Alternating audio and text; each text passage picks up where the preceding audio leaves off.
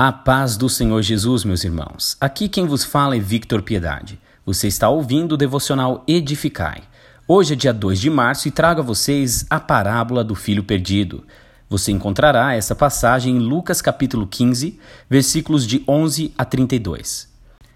Aqui encontramos Jesus novamente ensinando através de parábolas diante dos mestres da lei, após ser acusado de se assentar com pessoas de má fama, coletores de impostos e outros pecadores.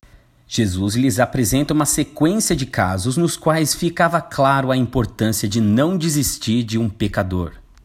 A longa e bem conhecida parábola que você pode acompanhar na sua Bíblia conta a história de um homem que tinha dois filhos.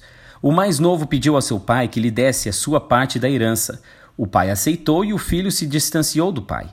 Esbanjou de tudo que tinha e viveu de forma irresponsável, o levando a perder tudo a ponto de viver entre porcos, uma posição de extrema humilhação, visto que porcos eram animais impuros. Ele se alimentava da comida dos porcos e ninguém teve compaixão dele.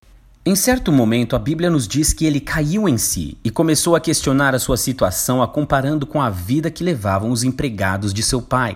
Neste momento, no versículo 18, ele diz: Levantar-me-ei, tomarei o caminho de volta para o meu pai, e ao chegar lhe confessarei: Pai, pequei contra o céu e contra ti.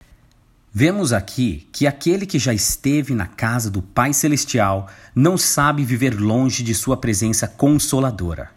Se nos distanciarmos do nosso Senhor, certamente perderemos tudo. Por pura graça e misericórdia, nós, enquanto pecadores, temos a chance de cairmos em nós, assim como o filho perdido caiu em si, e meditarmos a respeito de como estamos vivendo as nossas vidas, nos arrependendo de nossos erros e pecados, os confessando ao Pai Celestial.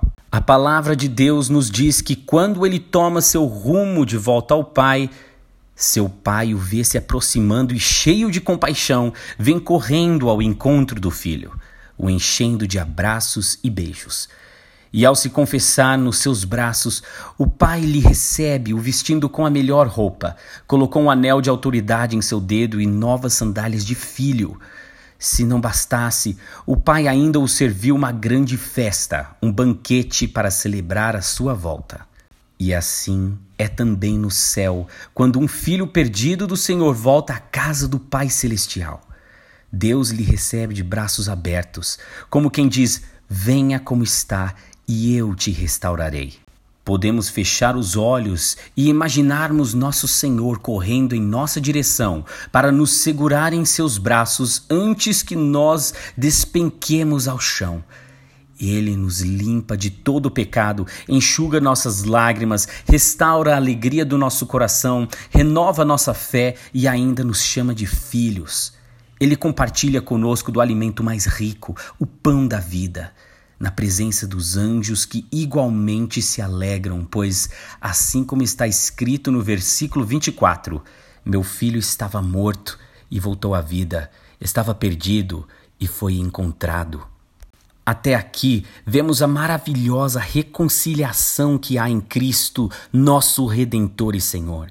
E certamente aqueles mestres da lei que escutavam a Jesus se questionavam a respeito da parábola que visava expor o amor de Deus pelo filho perdido. Entretanto, Jesus não parou por ali. Continuou contando a parábola, mas agora voltou a sua atenção ao outro filho mais velho, que estava tão ocupado com os serviços do campo que nem se deu conta da volta de seu irmão mais novo.